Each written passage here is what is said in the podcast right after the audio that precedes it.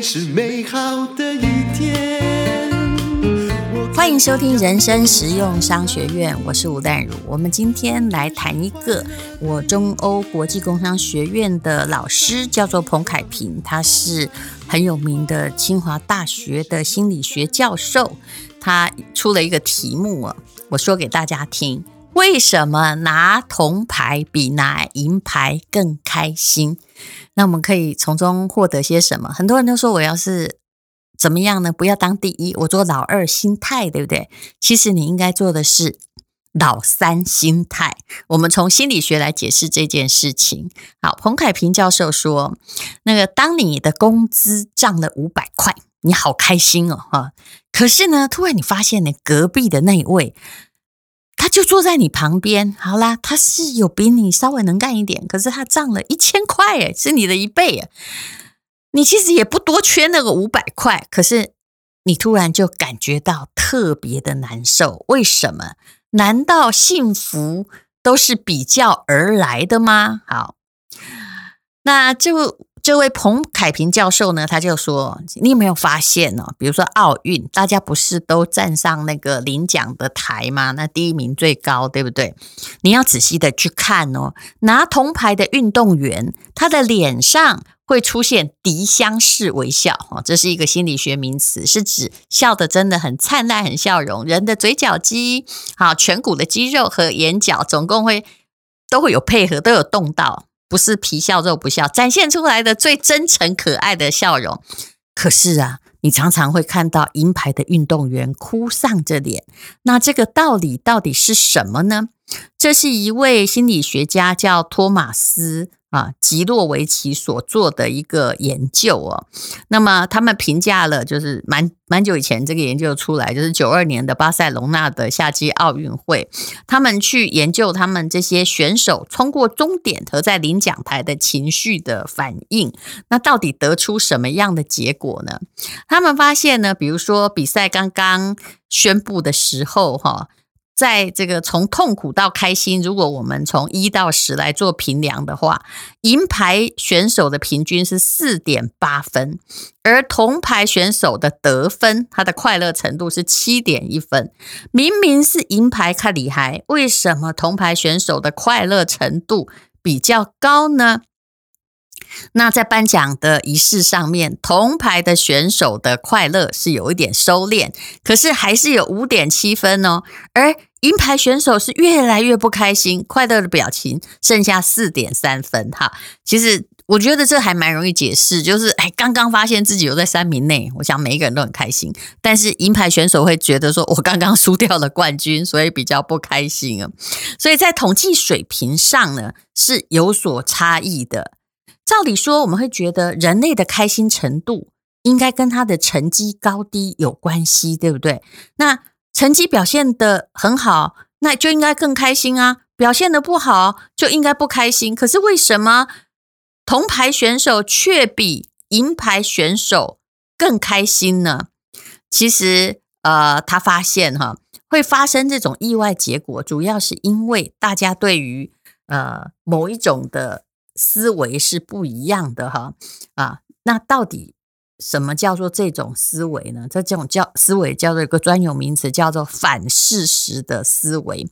因为银牌选手的反事实思维是向上比较的，你想也知道嘛，他在想说：“哦呦，我只要再努力一下，我就可以得到金牌啊！”哈，那这就是往上比的反事实。思维啊，就是我现在不接受我现在的事实。如果我怎样，我就会更开心。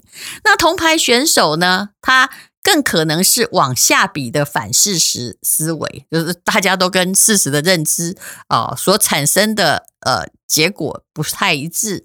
因为他说：“哦呦，我差一点就可能是第四名，拿不到奖牌，所以我拿着铜牌非常非常的开心啊。”对于银牌选手而言，奖牌已经到手，后悔的是差一点就得到金牌。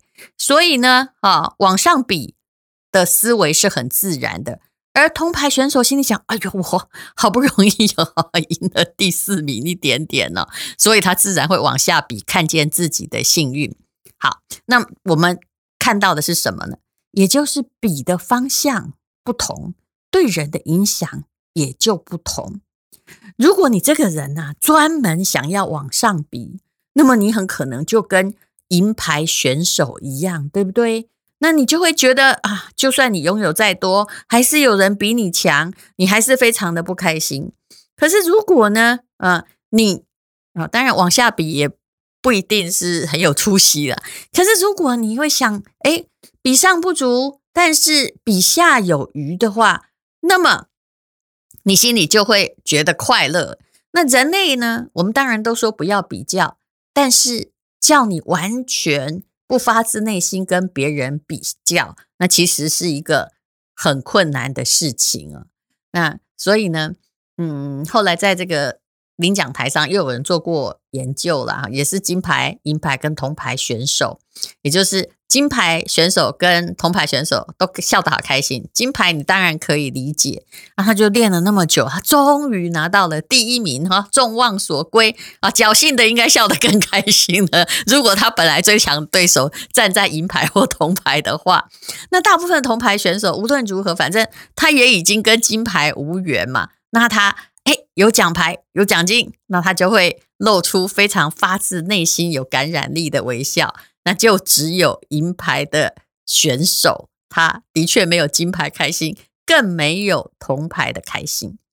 这些研究呢，就说明了心理学一个很基本的发现了：一个人的成就、获得和收益到底有多大，其实跟他的幸福没有完全正比的关系。所以。嗯，有些人你会说，哎，他已经过得这么好了，怎么他这么不快乐？哎，他就是有他的不快乐呀，因为这是跟他们自己本身的认知、觉察跟判断有很大的关系。当我们往上比的时候，我们就很难去感受到，其实我也挺有成就嘛。当我们往下比的时候，就会得到了退一步海阔天空的快乐。所以。如果你的工资涨了五百块，然后大家都没涨，你还是会觉得很开心啊。可是当你隔壁的人涨了一千块，哎，你开始往上比了，他到底比我多做了什么？你就会觉得非常的不高兴。那还有跟一个人的预期心理有关。如果你本来预期说，哎，这次的年终奖金大概只有一个月，我突然收到了一点二个月，哇，那天你真的是开心透了。但你的同事呢？也许他收到的一点五个月，可是他本来以为他这么优秀会拿到三个月，那他反而钱比你多，他还是不开心。真正影响到我们的快乐和预期，真正影响到我们的幸福和快乐的，其实是我们和周遭的人的预期和比较啊。那么。我们到底怎么样的去转换视角，就不要让自己明明东西很多，明明应该很快乐而不开心呢？嗯、很快乐而不开心，我常看到很多的例子了。比如说，我是个小学生的妈妈，有的妈妈呢，她的小孩就成绩很好，啊，小孩每次都考第一名。有一次呢，他突然考了第二名，妈妈就也跟着哈，就是很伤心的说：“你看，你没有以前那么优秀。”然后小孩也很沮丧。那如果你一直都最后一名哦，那呃后来呢，他就变成了哎，突然赢过了两三个，你可以感觉到那个小孩，也许以前是十分，现在考了二十分，终于赢了两个，哇，他心里的快乐会比得了这个第一名还高兴。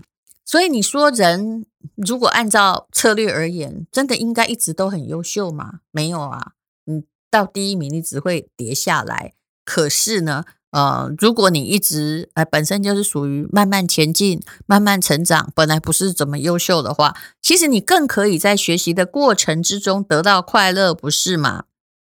那么现实生活中，谁的日子过得好一点，谁的孩子聪明些，谁的老公比较好，哈，其实这些都是很复杂的、很综合的一个概念，没有绝对的客观标准。那最不开心的是什么？就是每天哈都是要觉得自己差。都去往上比的人，如何去避免这种人类一定会有的比较的心理呢？其实这是我的老师的结论了，我也很赞成。彭凯平教授说，第一个就是你一定要做精神的追求啊，那精神追求很难比啊。然后再来呢，你要多一些哦，对自己所拥有的生活的感激，然后你要想办法去跟别人不要那么爱比较，不要老是看见自己不好的。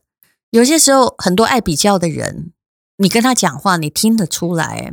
嗯，我其实常常会感觉到哈，比如说很多人就会跟你讲说啊，像你那样，我可没办法。其实有些时候听到这句话，你会很惊讶，说我没跟你比，你怎么一直都在跟我比？那但是会不经意冒出这句话的人，你可以了解，其实他人生到处都是比较，基本上不管装成什么雍容大度，他不会是真正快乐的。那对他而言，也许他最好的朋友。也可能是他最大的敌人，因为他无所不比。好，那么怎么样呢？啊，好好的去做一个人呢，也就是其实自我安慰对我而言是有用的。比如说，如果哈，但真的要实行起来蛮困难。如果你本来都一直被认为有金牌选手的实力，那突然之间呢，你突然得了银牌。相信第一时间点你会觉得很沮丧，你输了一个不该输的人。可是你也应该要鼓舞自己，如果你这次得金牌，下次你就会退步；但如果你这次没得，你也许还有机会 在下一次有进步哦。人生有时候也不免要东轰一下。那么，呃，你越能够去安慰自己，然后去看见自己拥有的东西，然后看一个人，或者是就是。呃，就好像台面上的人好了，很多人哦，他的心态，我们这种狗仔文化的心态，就是看一个人成功了，就一定要去发掘他的黑暗面，然后看他怎么掉下来。其实我告诉你。真的会不快乐的就是你自己，你永远在向上比较，想要把它拉下来。那么，如果你呢能够说，哎，成功的人总是有他的优点呢、啊。我如果可以学习的话，哎，说不定我会比现在更好一点点。放弃你的比较心理，然后永远带着铜牌选手的微笑，心里想，嗯，哎呀，我真的好幸运，所以可以站在这里。那么，我相信整个家庭都会跟你一起感觉到幸福。谢谢你收听人生实用商学院。为什么铜牌选手比银牌选手来的快乐？